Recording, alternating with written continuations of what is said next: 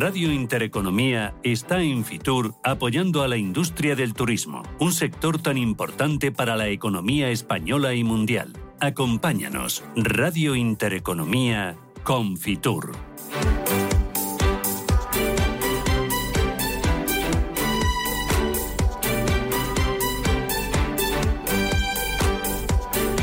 Es miércoles, bendito miércoles, 19 ya de enero. A pesar del envite de la pandemia de la COVID-19 y del tsunami que está suponiendo la última ola provocada por Omicron, la industria turística española se alza desde hoy y hasta el próximo domingo, día 23, eh, como garante de la recuperación mundial de los viajes con la celebración de la primera gran feria internacional del turismo del año, demostrando que viajar es seguro. Es la Feria Internacional del Turismo FITUR 2022 que se celebra desde hoy, su edición número 40, con la conciencia o con la idea de que es necesario pues eh, reactivar el turismo y que es una auténtica palanca de desarrollo económico, de desarrollo social, de empleo y bueno, de, vida y de, buena salud.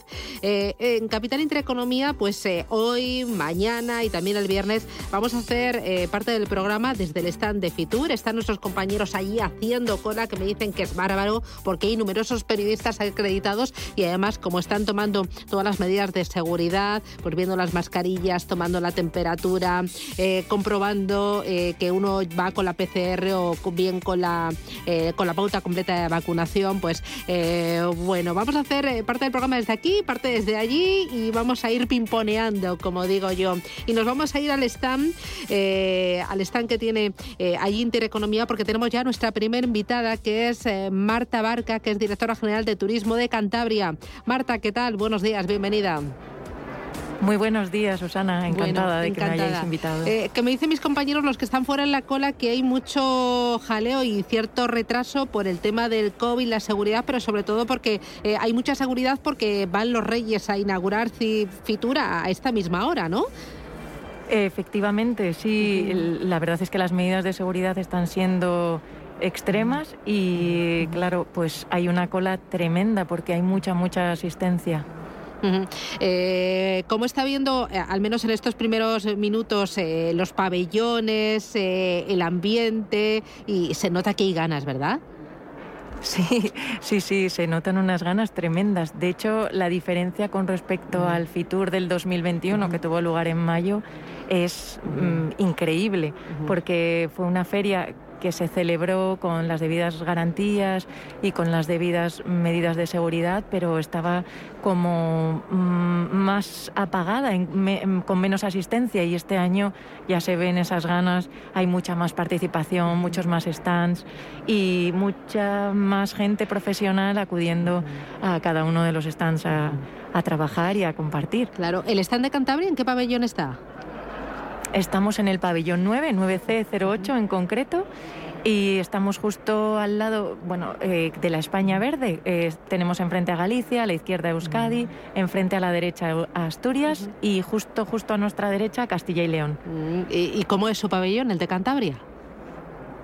Bueno, pues yo creo que muy bonito, pero me encantaría que me dijerais vosotros qué os parece. Pero sí que este año hemos intentado ser un poco innovadores y llamar la atención del visitante eh, de hecho, los propios compañeros eh, al llegar hoy estaban alucinados. Nosotros vinimos ayer a comprobar que todo estaba en orden y bien con los últimos preparativos y nos encantó. Pero bueno, espero que me podáis decir vosotros. Ah, pues sí, ha sido verdaderamente bonito. Nos acercaremos Susana, sí que... Eh, sí, dime, Vale, gracias, pero digo, sí que, bueno, pues que tenemos ahí ciertos matices de, pues, mm, en una corona circular que tenemos preciosa en el centro del stand que da cobijo a una pantalla circular 360. Eh, bueno, pues tenemos, eh, tenemos mm, decoración vegetal natural, con lo cual llama mucho la atención, al lado de unos carteles retroiluminados de Cantabria Infinita. Tenemos muchas pantallas táctiles porque seguimos en esa apuesta por la digitalización, innovación, papel cero, cero folletos y, entonces, bueno, pues también tenemos alguna pantalla que tiene sensor de movimiento. Y luego tenemos una plaza central eh, para los actos de presentación que, también, pues eso, que llama la atención. Y luego sí, claro, la zona de profesionales, almacenes y despachos. Eh, piensa que, que somos una comunidad pequeña, hemos pasado de 600 metros cuadrados de stand a 800, con lo cual ya algo se nota ese aumento y bueno, pues ojalá guste, la verdad, que se dedica mucho tiempo. Bueno, y ojalá os guste. A través de ese stand y de todas esas novedades, de esa innovación que han puesto en, e, en ese stand para esta edición número 42 de, de Fitur y para este año 2022, eh, pues eh, es una ventanita abierta a lo que es eh, Cantabria y al turismo en Cantabria. ¿Qué ver? ¿Qué, mm, qué, me propone para, para una escapadita en Semana Santa o ahora a finales de febrero que los niños tienen un par de días libres o en verano y me doy un pedazo de vacaciones, como dice mi hija, las vacaciones de mi vida? Susana, pues ojalá vengas, porque yo creo que Cantabria, mira, es sorprende.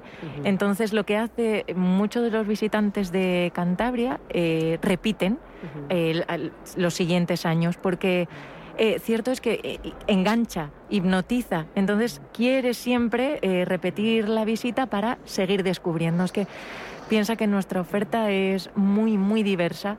Eh, como hemos dicho para venir a Fitur, Cantabria es un destino único que, como te digo, tiene una diversidad absoluta. Tienes mar, tienes montañas, tienes pueblos de interior, tienes eh, la posibilidad, al ser una, una comunidad tan pequeña de 5.300 kilómetros cuadrados, pues puedes estar en Fuente D, por ejemplo, esquiando y en nada, en 45 minutos te plantas en la playa eh, practicando surf o haciendo una ruta por la costa y observando ese contraste paisajístico bellísimo de ver los picos nevados al fondo.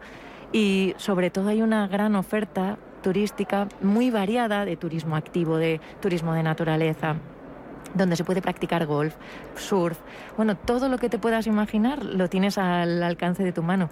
Si, bueno, como te digo, somos muy pequeñitos, pero porque nada, representamos el 1% del territorio de España, pero nos llaman como el mosaico de España, porque tienes un poco de todo, mucho patrimonio cultural, arquitectónico, religioso, histórico, Piensa que tenemos incluso 10 cuevas patrimonio de la humanidad, ¿eh? declaradas por la UNESCO, igual que dos caminos de peregrinación, el Camino del Norte, del Santiago del Norte, el Camino Lebaniego, tenemos la Capilla Sixtina de la prehistoria, del arte paleolítico, del arte rupestre, que es la cueva de Altamira, o tenemos también la Capilla Sixtina de la geología, que llamamos así, a la cueva del Soplao. Y luego, como no, tienes que conocer si vas en febrero o en marzo, por favor, eh, el Parque de la Naturaleza de Cabárceno. que es algo espectacular. tengo que confesar, Marta, que yo soy una enamorada de Cantabria desde hace muchos años y hay dos pueblecitos chiquititos que a mí se me, se me saltan las lágrimas. Uno es Loredo, eh, terminado en O, eh, muy del chiquitito. Sur, Ay, por favor, ahí me he comido yo las mejores rabas eh, de... bueno, bárbaro. Y luego hay uno en el interior que se llama Los Tojos, que también ah, hay he paseado. y ahí he comido. Recuerdo que eh, una de las veces eh, fuimos eh, con unos amigos y nos pusieron de comer em, yo creo que era un cocido montañés, luego sacaron la carne y luego un flan de queso que mi marido se levantó y dijo, la cocinera, por favor, que venga, que le voy a dar un abrazo, que se me saltan las lágrimas. Y bueno, son de esos momentos de la vida que te acompañan y bueno, yo soy una auténtica enamorada de la gente, de la tierra, de los paisajes, de la gastronomía, de la variedad, eh, es mm. bárbaro. ¿Cómo se ha ido, eh, Marta, en, en 2021? ¿Cómo, cómo, cómo ¿Cómo ha funcionado el turismo en 2021? Bueno, pues mm, batimos récords históricos desde junio que empezamos muy bien, marcando pues el mayor grado de ocupación de la España verde de todas las comunidades de la cornisa cantábrica.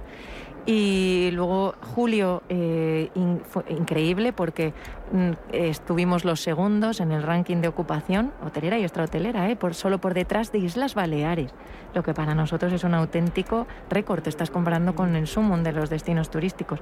Pero es que en agosto quedamos los primeros en, rango, en, el ranking de ocupación y en septiembre los cuartos. Pero lo más importante es que eso, hemos batido todos los récords como te indicaba, incluso en entradas en nuestras grandes fortalezas e instalaciones, que son, como te decía, Cabárceno, El Soplao y Fuente del Teleférico. Y, hemos conseguido otro propósito, que es otro de nuestros pilares de la consejería, que es la desestacionalización. Hemos llevado a cabo una campaña que se titulaba Abierta por Abierto por Vacaciones y hemos conseguido aumentar las cifras en los meses de septiembre, octubre y noviembre, lo que es importantísimo y seguiremos eh, llevándolo a cabo en este año 2022 para ojalá lograr y revalidar esos números. Bueno, me está contando mi compañero Rubén que acaba de sentarse en el stand contigo porque él ha tenido que soportar toda la cola. Lleva ahí ¿cuánto tiempo lleváis pasando Desde las 10 de la mañana. Desde las 10 de la mañana, no pasando, bueno, por suerte pasando frío no, porque después de la primera cola hay una segunda cola ya en sombra, ya, ya encubierto. Y, bueno, pero ahí están todavía, y la gente, y algunos que vienen todavía por detrás, y algunos que les hemos mandado a casa porque no iban a poder entrar. Oye, ir a por los reyes. Por, dejémoslo ahí. Eh, porque eh, llegaban los reyes y todas las medidas de seguridad eh, era por eso sobre pues, todo, pues ¿no? Mira, hemos pasado un primer control con la acreditación, hemos pasado un segundo control como si te fueras de viaje en el aeropuerto, que un poco menos que te tienes que desnudar de Pero te han cacheado entonces. Y el tercero, y el tercero con el pasaporte COVID. A la persona que iba delante de mí le han mandado a no sé dónde porque no le leía el pasaporte ah, COVID. O sea, imagínate el follón que hay. el pasaporte COVID, ¿que vale o no vale? Se lo pregunto a la directora general de Turismo de Cantabria, porque allí eh, no tenéis muy claro que en la hostelería y en el ocio, que también es turismo, sirva. ¿Qué, es lo que ha pasado exactamente? Sí, bueno, pues ayer la Consejería de Sanidad eh, publicó que no se iba a renovar em, esa, esa obligación de contar con el pasaporte COVID porque creen que no eh, que esta variante Omicron no corta, bueno, perdona, que el pasaporte eh, COVID no corta ya la transmisión de esta nueva variante, que escapa, estés vacunado o no. Sí que es cierto que también Cantabria tiene un índice de vacunación altísimo, no sé si estamos rondando el 98% ya de vacunación y que bueno que si te contagias con la variante Omicron es mucho más leve. Pero sí, ayer nos sorprendió esa noticia a todos. Si lo dicen los expertos, solo toca a Qatar, claro. Marte, para 2022, ¿qué, previsiones tenéis de, turismo en Cantabria, de llegada de, visitantes? Eh, vamos a poder, no sé si tener un verano más normal que los anteriores, vamos a poder tener, por ejemplo, Semana Santa. Eh, ¿Contáis con eso? ¿Lo estáis preparando ya a nivel turístico? Sí, eh, nosotros estamos preparándolo, sin duda. Y sí que ayer en el foro de Excel Tour la gente era optimista y tenía, estaba bastante con sentido así entusiasta, creyendo que, que la pandemia bueno, pues iba a dar cierta tregua, mm, no sabemos, pero lo que hacemos es trabajar en varios escenarios y sí, con una Semana Santa que, como os digo, estaban augurando que puede ser buena y nosotros deseando que el verano siga tan bueno como en el 2021, que también fue muy bueno para nosotros el 2020, porque como apostábamos, mm, obviamente no cabía otra posibilidad por el turismo nacional, seguiremos esa línea sin dejar de lado, claro, el turismo internacional que se recuperará tan pronto pues esto se relaje un poco. Pues imagino que se lo has contado a Susana, pero como yo llego ahora, ¿dónde está Cantabria en Fitur? Eh, sí, en el pabellón 9, en concreto 9C08. Pues tiene que estar los Reyes por allí. Sí, están justo y encima paran enfrente en ah, Galicia que tienen ahí parada eh, obligatoria, así que sí, ahora habrá bastante revuelo. Pues te dejamos a ver si llegas a tiempo. Marta Barca, directora general de Turismo de Cantabria, gracias por estar con nosotros, por entender lo que ha pasado y por hacer esta entrevista híbrida. Ha sido un poco a distancia nada, me ha encantado. como la feria, como Fitur. Muchísimas Marta, un placer. Gracias, por, venir a acompañarnos. Gracias. Susana, voy, voy recuperando gente. Muy Domenech Biosca, ¿cómo estás? Muy buenos, buenos días. Hombre, bienvenido. encima resulta ha hecho la cola conmigo, pero... COVID, ¿no? pero había una gallega y no puede dejar a los gallegos, hoy nos ha entrado por otro otra vuelta, o sea que bien. bueno, ¿cómo lo has visto? No nos ha dado tiempo a ver Fitur, porque otros Por cierto, años... antes de que se vaya, toda mi familia materna son de Santander. Ay, muchas gracias. Hombre, pues habrá, que ir, mucho habrá que ir por allí. Así estoy. Así está de sano y guapo. Biosca, no nos ha dado tiempo a ver nada de Fitur, porque en condiciones normales lo que hacemos es venir a las 10 de la mañana, como hemos intentado hacer hoy, darnos un paseíto, dar una vuelta y ver que nos encontramos en la feria. Eh, no hemos visto nada, pero ¿qué esperas? Cuéntame. Pues mira, es primero sorpresa de la cantidad de gente que está haciendo cola para entrar. Nos decían que sería un tour distinto, no, es un tour distinto, pero en positivo. Segundo, ver la cantidad de stands que hay y cómo han puesto han dado el callo para que sean muy bonitos. Tercero, la cantidad de eventos que están haciendo los foros que se hicieron ayer estaban totalmente a tope. Es decir, que la gente ha dicho, vamos a Fitur, que ya nos toca, confiemos en nosotros, prediquemos con el ejemplo, transmitamos entusiasmo, porque es lo que estamos viendo. La gente puede venir a Fitur, eh, el público, a partir del sábado. ¿Tú cuántos Fitur llevas, Biosca? Yo llevo, pues, eh, ¿cuántos años? Desde el primero, no sé cuánto estoy en Fitur. Desde el primero de primaria. No, es que sea mayor, es que estoy muy visto, que es distinto, ¿sabes? Estoy muy visto. ¿Qué hay que tener en cuenta antes de venir a Fitur? Primero lo que hay que hacer es enterarse de qué eventos se hacen y escoger aquellos que te pueden interesar, pero no solo son las exposiciones. Segundo lugar, coger aquella lista de contactos que tú quieres tener, llamarlos y prepararlos cita ahora, porque si no es un follón. Tercero, saber por qué puerta tienes que entrar, consejo. Llegar después de la vista del rey, cuando el rey ya esté dentro, o cuando porque si no la cola es impresionante. Y luego venir con las ganas de, de preparar mentalmente y luego físicamente donde quieres ser feliz, porque las vacaciones son felicidad. O sea, quiero ir al Cantario, pues ves antes, entérate, por contacta y todas estas cosas. Preparar, preparar.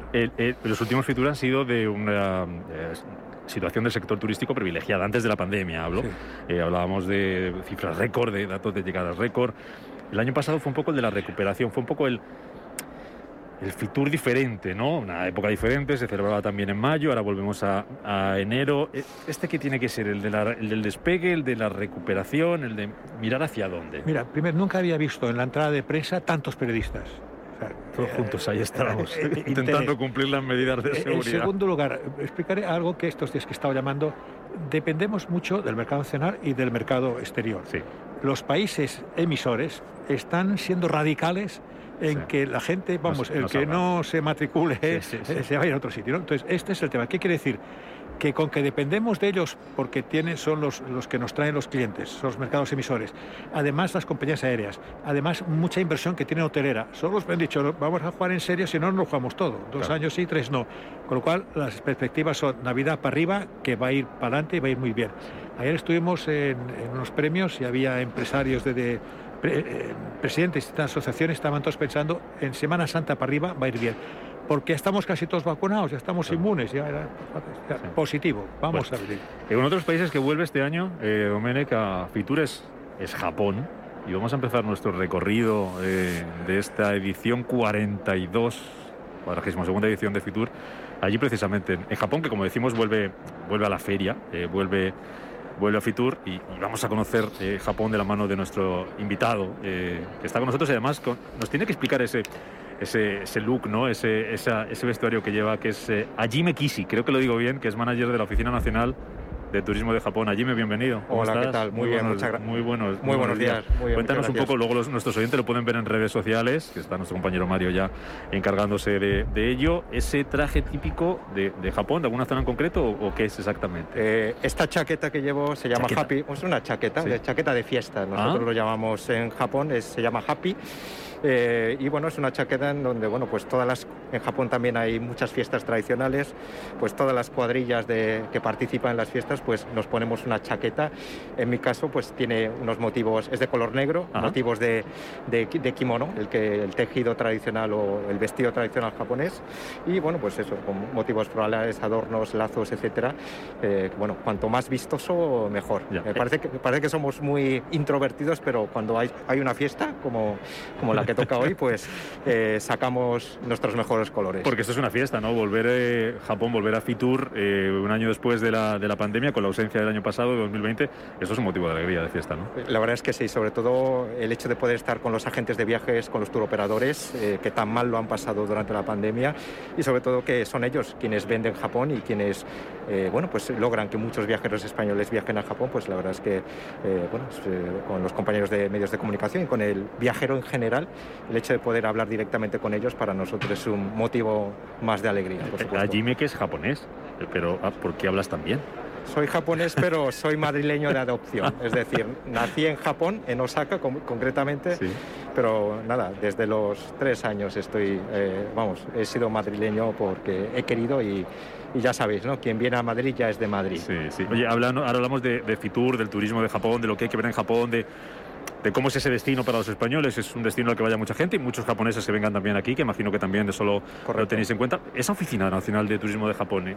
¿Qué, ¿cuál es su labor? Desde, ¿Desde cuándo estáis trabajando y en qué? Nosotros, la Oficina Nacional de Turismo de Japón, JNTO, estamos en Madrid también desde el año 2017 y somos un organismo paraestatal, eh, precisamente somos los homólogos de japoneses de Tour España, es decir, nos dedicamos principalmente a la promoción de Japón como destino turístico a través de campañas de publicidad, eh, participación en ferias como en este caso Fitur y luego pues todo tipo de, campañas eh, a través de los medios de comunicación y formación de agentes de viajes a través de seminarios en fin, charlas y, bueno, es un poco eh, multidisciplinar en el sentido de promocionar Japón a través de todas las vías posibles, tanto offline como, como a través de redes sociales o, o vía online. ¿Qué ha traído Japón a Fitur? Nosotros tenemos un stand precisamente, eh, bueno, agradeciendo un poco a los agentes de viajes que, han vendido Japón durante todos estos años y que no han podido hacerlo durante esta pandemia. Ofrecemos un espacio de coworking para que puedan reunirse ellos con los agentes de viajes, con los agentes japoneses que están aquí en, España. Y luego también, eh, aunque es un stand reducido, pero bueno, eh, debido, sobre todo por la situación actual, bueno, queremos que conozcan, pues a través de las actividades que nosotros realizamos, tendremos el fin de semana, bueno, pues pues eh, vamos a enseñar a los viajeros el japonés imprescindible eh, para poder viajar eh, sin problemas a Japón. ¿En cuánto tiempo, perdona Jimmy, bueno, podemos aprender el japonés imprescindible? En, media hora, en media hora, garantizamos que, que los viajeros, en fin, aunque no sepan nada de japonés, eh, puedan salir del stand diciendo yo voy a ir a Japón y no voy a tener problemas eh, con, esta, eh, con esta mini clase que tendremos el fin de semana, sábado, el sábado domingo. Aparte, bueno, para quienes no conozcan Japón, tendremos proyección de, bueno, de, cortometrajes, películas a través de los chicos de Erase una vez Japón y vídeos promocionales nuestros. Y bueno, pues cualquier persona que tenga cualquier duda, interés en conocernos, en hablar con, con personas japonesas y conocer un poco el destino, pues ahí estaremos nosotros para para, poder ofrecer todo tipo de información. Eh, eh, Biosca, si te quedas media horita después del programa, vuelves a Galicia hablando japonés. Bueno, japonés no, pero un poquito, un poquito. Una pregunta. Japón como país es muy conocido, sí. pero también para los que no hemos estado tiene un misterio, ¿no? Sí. ¿Qué tres cosas que mm, si vas a Japón no puedes perderte? Yo creo que tres cosas sería la gastronomía, eh, la cultura tradicional y sobre todo eh, la naturaleza virgen que hay en Japón. Yo creo que estas tres cosas son los elementos fundamentales que diferencian a Japón de cualquier otro destino en esa región del planeta. Sobre todo, eh, Japón es un país con un 70% o más de espacios vírgenes montañosos de, alta montaña y bosques, con lo cual hay parajes eh, que están prácticamente igual desde hace más de 10 siglos y que no ha habido intervención del hombre, con lo cual eh, eso unido a las cuatro estaciones bien marcadas de Japón, que otorgan al paisaje un color diferenciado, yo creo que es un espectáculo y un regalo para la vista. Y luego, sobre todo, lo que ya todos muchos españoles conocen, la gastronomía japonesa es uno de nuestros platos fuertes, turísticamente hablando, y sobre todo muchos españoles nos preguntan sobre la historia de, tan particular y peculiar de la cultura tradicional de Japón y la larga historia de Japón, no, solo los castillos, los samuráis, etcétera, pero eh, la cultura contemporánea y la historia de, del país. Yo te felicito porque tú sabes que el turismo es felicidad y te has vestido de forma diciendo yo soy muy feliz y quiero que me acompañéis a Japón. Pues ya apúntanos, ¿eh? que, vamos. Yo, esa es mi intención, ¿no? decir, aquí estamos, eh, estamos en Japón y estáis todos invitados. Allí en un año normal, Luego hablamos de los años que no han sido normales, los de la pandemia. En un año normal, ¿cuántos españoles pueden ir a Japón? La última vez que estuvieron, vamos, la última vez de año normal, normal, en el año 2019 eh, eh, viajaron a Japón más de 130.000 españoles a, Japón. Eh, creo que fue un aumento casi más del, del 4% con respecto al año anterior, pero el año anterior casi el incremento había sido el doble. Precisamente España uno de los mercados que más crece de, entre toda Europa eh, desde el año 2011 de forma ininterrumpida, pues ha estado creciendo en cuanto a visitantes españoles que viajan a Japón en, desde un torno desde un 4 al, al 6% anual eh, todos los años hasta el año 2019. Yo creo que el primer año completo cuando eh, podamos volver a, viajar a Japón, pues realmente mm, seguramente batiremos los récords de, de, visitantes. ¿Cómo le ha afectado la, la, la pandemia al turismo japonés? No, sé cuánto depende la economía japonesa del, del turismo. Aquí en España tenemos esa cifra, ¿verdad, Domenic? En torno al 12, 13, 11, en función de los 15, depende de los sectores que, metamos, Yo creo, eh, de las actividades que metamos, vamos. Eh, eh, en Japón, como... En el caso de Japón no sabría decirte exactamente cuánto representa del PIB. No sé si aún llegaremos a un 3, 4%, pero mm, que los oyentes no me hagan caso porque no voy a comprar Sí, pero no son cifras, no se equiparan a lo mejor a, la nuestra. No, no, claro que no, todavía no. Pero precisamente esa es la tendencia que nuestro gobierno también quiere revertir, es decir, sobre todo porque para nosotros el turismo es vital para la revitalización eh, de las economías regionales de Japón, para que los viajeros, el turismo va a ser una industria fundamental para Japón, especialmente sobre todo por, este motivo, revitalización regional de las diferentes zonas de Japón y sobre todo para combatir el envejecimiento de la población, es decir, los sectores productivos eh, tradicionales hasta el momento han, llegado, han tocado techo y es hora de eh, bueno, pues, eh, reactivar el turismo como una industria importante de Japón. Yo creo que eh, llegaremos a las cifras que marca el gobierno, esperemos. en el año 2020 superamos los 30 millones de viajeros internacionales que visitaron Japón y en el año 2030 pues queremos superar la barrera de los 60 millones de viajeros que, que, visiten, que nos visiten. ¿De, qué países son los que más van a Japón? sobre, todo los sí, sobre todo los países de nuestro entorno geográfico, es decir, China, Corea del Sur, países del sudeste asiático, son los más viajeros, más que nada porque cercanía, es decir, ellos pueden llegar a Japón en, eh, coger un vuelo y llegar en un par de horas. Pero para nuestra oficina el mercado más importante desde luego es el español y sobre todo el, europeo, norteamericano y australiano. Yo creo que por el poder adquisitivo y el nivel cultural eh, educativo de los viajeros de los mercados europeos, concretamente del español, yo creo que es otro tipo de viajero, diferente al, al viajero asiático, con lo cual para nosotros es el viajero más el perfil más importante para nuestro mercado. Hay una cosa que tenéis a favor, las películas, los cuentos, los dibujos. Correcto. Toda esta. Ah, claro, eso pasó con el famoso juego de calamar en Corea, en Corea del Sur, que se, que se disparó el turismo porque la gente quería ir a ver los escenarios y un poco conocer todo, el tema de Corea. Los niños eh, enloquecen por todo este tema que ofrecéis. Es el gran canal, ¿no? O sea, ofrecer viajes familiares donde no solo van los padres, sino que van los hijos, que puedan descubrir directamente todo esto y tener en cuenta que el turismo no solo es el, viaje, es la gastronomía, es el alojamiento, es toda la alimentación, el transporte. O sea, por ejemplo, en España está en el 33%, el conjunto de la economía, ¿no? Está claro que vais a traer a través de, de estos jóvenes segmentando bien la oferta para que vayan con los papás, los papás de acompañamiento. Correcto. Para nosotros. Era, Pokémon y todo esto, ¿no? Efectivamente, para le, nosotros. Le digo yo al mío que me le llevo a ver la, lo de Pokémon y vamos, mejor que ir a la Warner. Efectivamente, para nosotros, eh, bueno, nosotros siempre, desde que iniciamos nuestra campaña Visit Japan allá por 2003, eh, nosotros tenemos una palabra, un término concreto que es Cool Japan, el Japón atractivo, el Japón que mola para, para los eh, viajeros jóvenes. Y siempre, pues, los mejores prescriptores han sido precisamente la industria cultural y audiovisual de Japón a través del manga, el anime, eh, los videojuegos. Eh, acabas de mencionar Pokémon, pero por ejemplo eh, los, la franquicia de, de, Super Mario Bros., los videojuegos de Nintendo, se ha inaugurado en Japón el, el, mundo de Super Mario que pueden visitar los más jóvenes con sus familiares en, en, la ciudad de Osaka, con lo cual digamos pueden conocer los escenarios que han sido bueno es escenario de películas de animación, películas tradicionales, pero sobre todo de lugares relacionados con el manga y el anime. Muchos personajes, Doraemon, Pokémon, eh, han sido héroes, Bola de Dragón, han sido héroes para viajeros de muchas generaciones, varias generaciones. Yo creo que no es solo una moda puntual en este caso, sino la fortaleza de Japón precisamente es que hemos eh, sabido eh, identificar a estos personajes de la ficción como parte personaje, como embajadores del turismo hacia Japón.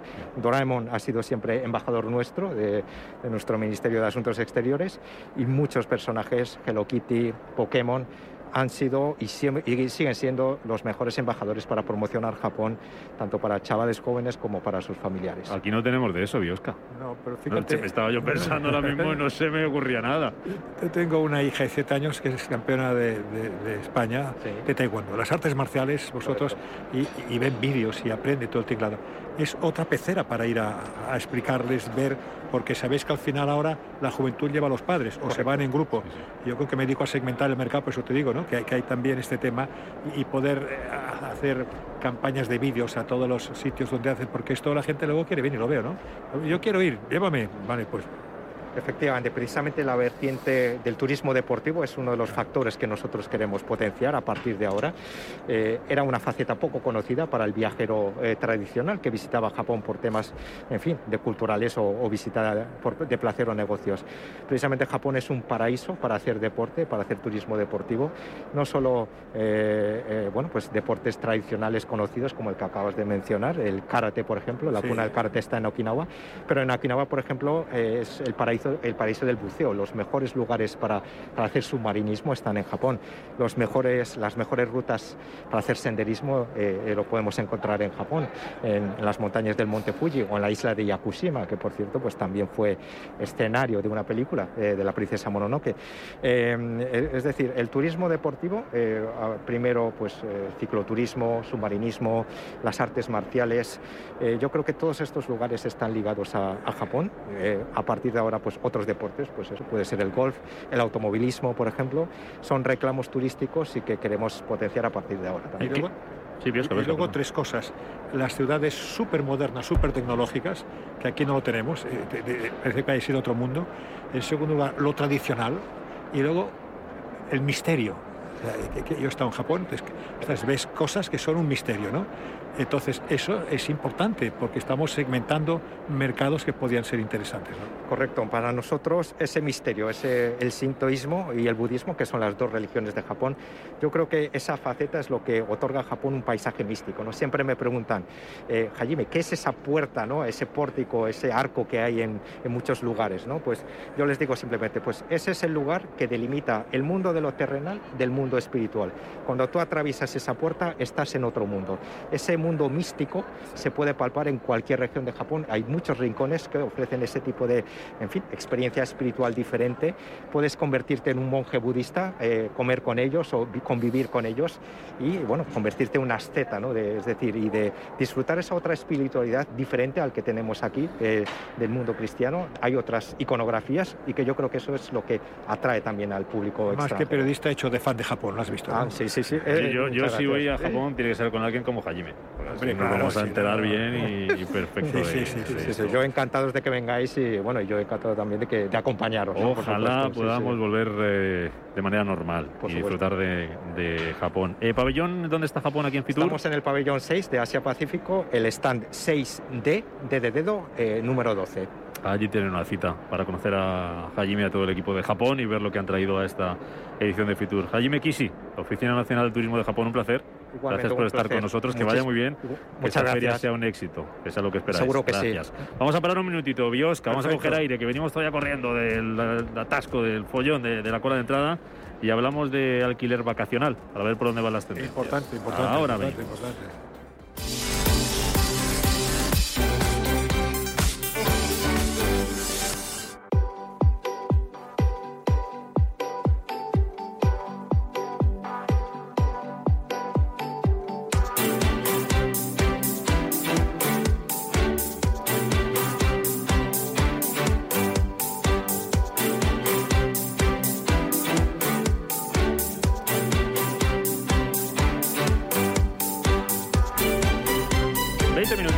Faltan para llegar a las 12 del mediodía, lo menos en Canarias, y es lo que lleva inaugurado de manera oficial Fitur, que abría sus puertas hoy a las 10 de la mañana, pero que se inauguraba a las 11 con la visita de los Reyes, lo hacían en el pabellón 9. Nosotros estamos en el, pabellón 4, así que en un ratito estarán por aquí. Veremos el, el, qué misterio, qué misterio.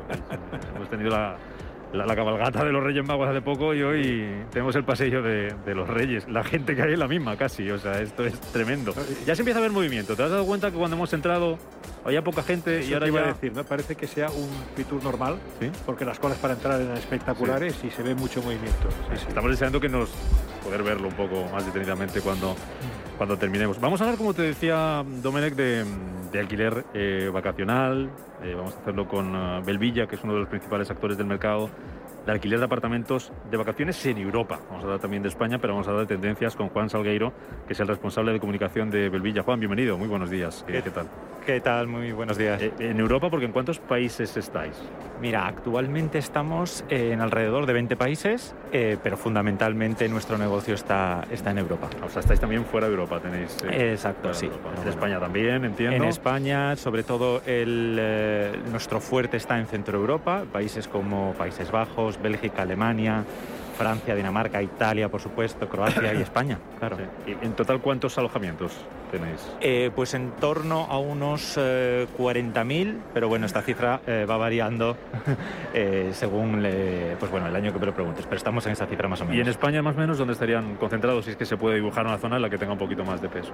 Sí, pues mira, tenemos en torno a unos, unos 1.000 alojamientos eh, tenemos desde eh, pues casas vacacionales en, Asturias, el norte de España, eh, Extremadura, etcétera, etcétera, pero como es lógico, las zonas con más interés turístico son las que ganan. Costa Brava, Andalucía y también Costa Blanca, digamos que son los destinos preferidos y donde tenemos más alojamiento. Porque ahí viene más gente de fuera, entiendo viajero internacional, pues, pues, también para nacional o internacional, ¿no? Pues esto es, esto es interesante porque evidentemente eh, tiene mucho tirón entre el, eh, entre el viajero internacional, pero en los últimos años, en tiempos de pandemia, eh, hemos comprobado que también estas regiones tienen especial aceptación, por supuesto, entre el, entre el viajero nacional. Ah. Al final la gente ha ido buscando unas vacaciones que les queden más cerca de casa, eh, que les permita tener un espacio privado en el que no tengan que entrar en contacto con gente de fuera de, su burbuja, por decirlo así, y no han querido renunciar a unas vacaciones. Por eso eh, nos hemos visto que en los últimos dos años, especialmente en la época de verano, aquella demanda que de manera previa asumía el viajero internacional en estos dos últimos años lo ha asumido el, viajero nacional. Entre otras cosas porque el internacional tampoco ha podido venir o no lo ha tenido fácil para venir, ¿no? Pero por suerte ha habido ahí esa demanda nacional que, que ha ocupado ese hueco. Entonces, una de las tendencias, luego hablaremos de más y de cómo está cambiando y de qué previsiones tenéis, pero una de las tendencias puede ser que el, turista español ha cambiado a lo mejor un poco esa mentalidad de hotel, todo incluido, por ejemplo, y ha dicho, me voy a un sitio privado con mi familia, lo que tú decías, Juan, no contacto, interactúo con nadie, y quiere un poco más de seguridad y privacidad, ¿no? Sí, mira, yo lo que creo es que eh, evidentemente la pandemia eh, pues ha tenido muchas cosas negativas, pero desde nuestra óptica ha servido para que muchos viajeros se hayan dado cuenta de los beneficios de una casa vacacional. Es decir, cuando hablamos de casa vacacional, en nuestro caso, hablamos desde un apartamento eh, con acceso a piscina en una zona turística hasta una casa en los Alpes para practicar esquí o una villa en la Toscana. O sea, es muy amplio el, abanico de alojamientos de los que estamos hablando. Y lo que te decía es que nosotros como lo vemos es que en tiempos de pandemia han descubierto han probado en muchos casos la casa vacacional y lo que creemos es que ahora que empezamos, yo creo, a ver la, luz al final de la pandemia, seguirán eligiendo eh, las casas vacacionales como una forma de, de vacaciones. Dominic. Sí, yo primero lo importante de lo que estáis ofreciendo es la libertad libertad, libertad, libertad, libertad, ¿no? Y luego también el, tema del acceso si te debe pasar por una recepción, ¿no? Más libertad. También libertad para poder invitar a quien te dé la gana, a tus amigos, lo que sea. Más libertad para poder cocinar aquello que tú quieras. Libertad para poderlo dejar dos días y volver. Y, decir, para mí el apartamento turístico eh, frente al hotel, el hotel es un tipo de segmento concreto, es gente que, que, es libre, gente que le gusta lo suyo, gente que le gusta compartir, gente que no quiere ser esclavo de una cola, que no quiere normas de hoteles. Y esta es vuestra ventaja. Es decir, para mí, llevo toda la vida en el sector turístico, ¿eh? para mí el apartamento turístico guapo, bonito, como tú explicas, es libertad. Yo creo que en este momento la gente que ha estado tanto tiempo con el bozal y no puede salir, cuando tú le dices, mira, esto, esto, esto además es tu libertad. ¡Wow! Sí, yo creo que que algunos de los puntos que, habéis comentado son, son fundamentales. Es decir, al final lo que nos salva a todos los que estamos aquí es que hay un elemento común que es que la gente quiere viajar y quiere Eso no lo hemos perdido. Eh, eh, eso no lo hemos perdido y quiere seguir viajando. El tema es cómo. Entonces, en, según ha ido evolucionando, eh, digamos, la, pandemia, también las restricciones, tanto en, dentro de los países como entre países, pues bueno, la gente se ha ido adaptando y ha ido buscando soluciones.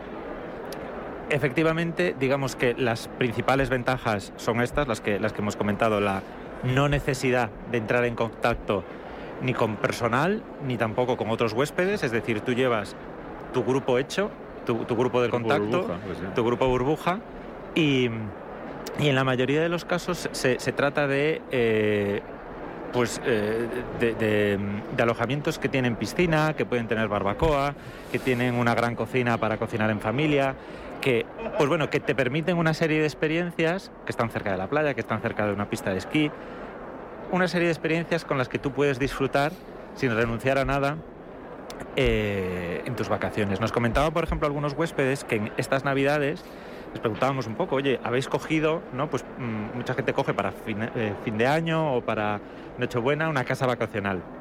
Entonces, un poco nosotros entendiendo cuáles son los motivos ¿no? que llevan a, escoger y algunos de los huéspedes nos decían es que de esta manera no nos perdemos ningún momento. Es decir, desde eh, el momento en que, en que cenamos, hasta la apertura de regalos, hasta eh, que volvemos a comer, hasta la sobremesa, hasta que no hay ninguno que sea el encargado de, organizar todo y el resto van de invitados. Hasta, eh, pues lo puedo disfrutar, puedo tener una cena agradable y luego no me preocupo por volver a casa, porque tengo la habitación arriba. Es decir, hay una serie de ventajas. Nosotros lo que entendemos es no es una dicotomía entre hotel o casa vacacional, sino que comprendemos que muchas veces el mismo viajero, dependiendo de las necesidades que tenga en cada momento, puede optar por, por una u otra, otra manera de, alojamiento. Muchas veces el mismo viajero en un momento del año decide una cosa y en otro eh, prefiere otra porque las necesidades que tiene son, son distintas. Y para este año de, desde Belvilla, ¿qué previsiones manejáis?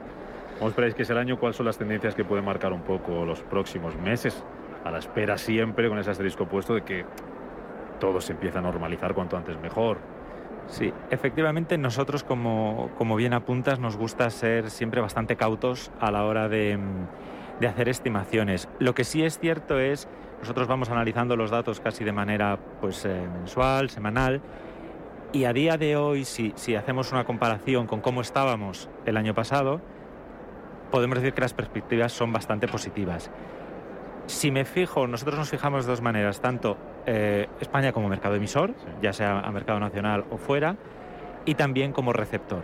Si nos, eh, si nos fijamos en esta segunda parte, en las estancias que tenemos para eh, casas ubicadas en España, estamos en torno a un 65% más para el total del año que como estábamos a día de hoy hace un año para 2021. Evidentemente hay múltiples factores, esperamos que eh, el tema de la pandemia eh, vaya mejorando y, sobre todo que también luego hay otros factores como el, eh, factor de último minuto que tenemos los países más del sur, los del norte tienden a, reservar un poquito antes, pero ese, esa ya primera cifra del 65% más de reservas a día de hoy eh, nos parece bastante, bastante importante. Y ahí hay, eh, como decía, dos puntos. El, el, turista que viene de fuera, ahí estamos en, unas cifras, como te decía, eh, muy positivas. Todos los, nuestros principales mercados emisores yo creo que son Países Bajos, Bélgica, Alemania y Gran Bretaña. En todos esos países emisores la tendencia es positiva y además estamos en torno a un 20% más de reservas de mercado nacional. Es decir, el español ya está reservando. ¿Y al internacional esperamos recuperar este año ya?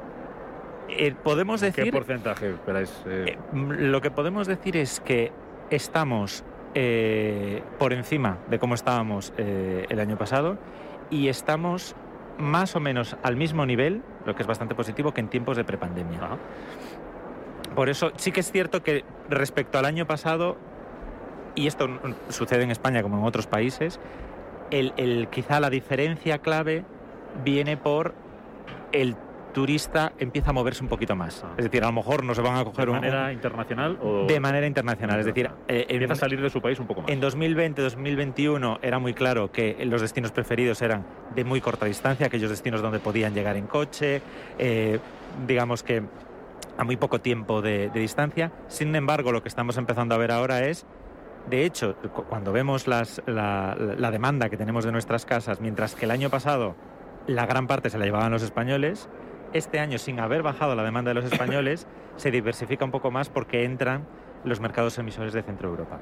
Y estos temas, los mercados emisores eh, extranjeros van a crecer mucho porque se juegan la economía interna y externa con los operadores, compañías aéreas, las inversiones. Pero una novedad, yo el otro día, a un mes, me invitaron a inaugurar eh, cuatro, en un césped fantástico delante de la Ría de Arosa, eh, unos apartamentos de madera que como casitas ¿eh? preciosas de cuatro personas.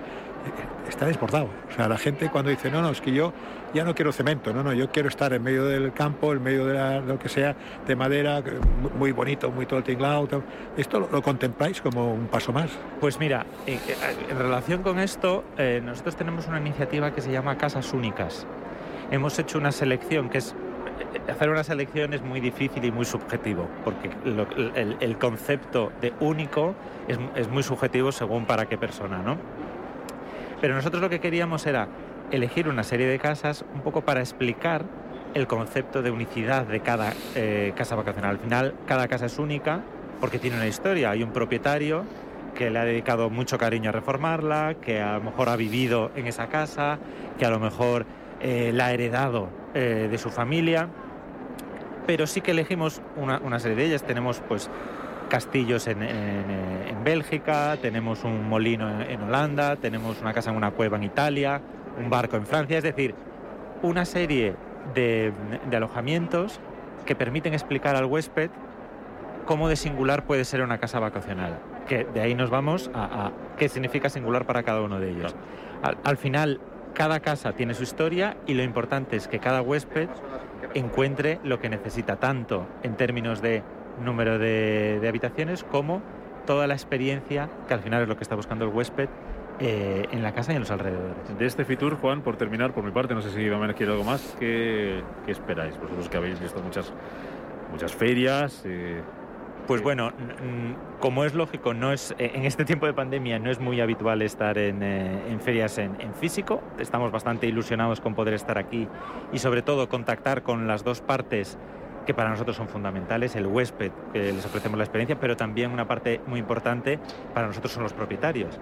Es decir, aquellos propietarios que confían en nosotros para que les demos un servicio y que ellos lo único que tengan que hacer es, entre comillas, olvidarse de los quebraderos de cabeza que puede dar una casa vacacional y, relajarse y confiar en un experto. Entonces nuestras perspectivas son buenas y nuestra idea es, eh, pues ya te digo, compartirlo tanto con propietarios como con potenciales huéspedes. Pues aquí estamos y que sea todo un éxito este Fitur. No sé si vio alguna pregunta más. Felicitarte porque en este negocio que has sufrido, hacer el 360 grados con tanta ilusión y perfección como haces tú me da ánimos. bueno, pues muchas gracias. Juan Salgueiro, responsable de comunicación de Belvilla, hablando de alquiler vacacional, de apartamentos vacacionales. Ha sido un placer tenerte por aquí, que vaya muy bien, que sea un éxito la, feria. Gracias, Juan, por estar con, nosotros. Muchas gracias. Eh, nos vamos a ir ahora un ratito a, ver un poco Fitura, a, palparlo, a saborearlo, a olerlo, a, a, disfrutarlo. Mañana estaremos por aquí a las 11. Hoy, entre unas cosas, las prisas, entro o no entro, nos ha sabido a prácticamente nada. Mañana a las 11 vamos a estar por aquí. Eh, te cuento el menú, se lo cuento a nuestros oyentes. Costa Rica, Galicia, eh, región de Murcia y Castilla-León. Quería venir, pero viniendo a Galicia vendré bien acompañado. Por favor. Por una gallega, claro. Tienes, que, tienes, que, hacernos un poco tú de, de, embajador de, enlace con, con, Galicia. Eh, lo dicho, de Fitur de este año, ¿qué esperas tú? Eh, que se celebre la feria eh, recordemos ser profesionales hasta el viernes y luego para el público sábado en horario de 10 a 8, domingo en horario de 10 a 6 para el que quiera venir. La gente vendrá, primero porque sabe que hay unas medidas de, ubicación, de, clip de todo, o sea, la gente vendrá. Vendrá porque los que vengan hoy se lo explicarán y porque estamos viendo ya, estamos viendo en los pasillos movimientos, ¿no? Cosa que ya sabes dónde va vigente, dónde va la gente, pues la gente vendrá a Fitur. Bueno, pues aquí estaremos en Fitur. De momento por hoy nosotros nos vamos, después en la media sesión, más Fitur desde aquí desde este pabellón 4 de, de IFEMA, en este stand que tiene aquí Radio Intereconomía y nosotros lo dicho, mañana volvemos a las 11 para irnos de viaje en Costa, por Costa Rica y recorrer un poquito España con las comunidades que nos van a visitar. Biosca, te espero mañana que estará también Fernando Tomás. Sin falta. Ya que mañana venimos, bueno, antes, yo no sé qué hay que venir, igual tenemos que dormir aquí para, poder, entrar, pero mañana no habrá tanto follón de seguridad. Biosca, que vaya muy bien y mañana nos haces un resumen de lo que has visto en la feria. Nos vamos, quedan menos de cuatro minutos para que sean las 12 del mediodía, llegan las noticias a esa hora aquí a Radio Intereconomía. Después, Rafa Jiménez con la media sesión, que estará también aquí en Fitur. Mañana os escuchamos. Que pasen un feliz miércoles. Adiós. Radio Intereconomía está en Fitur apoyando a la industria del turismo, un sector tan importante para la economía española y mundial. Acompáñanos, Radio Intereconomía con Fitur.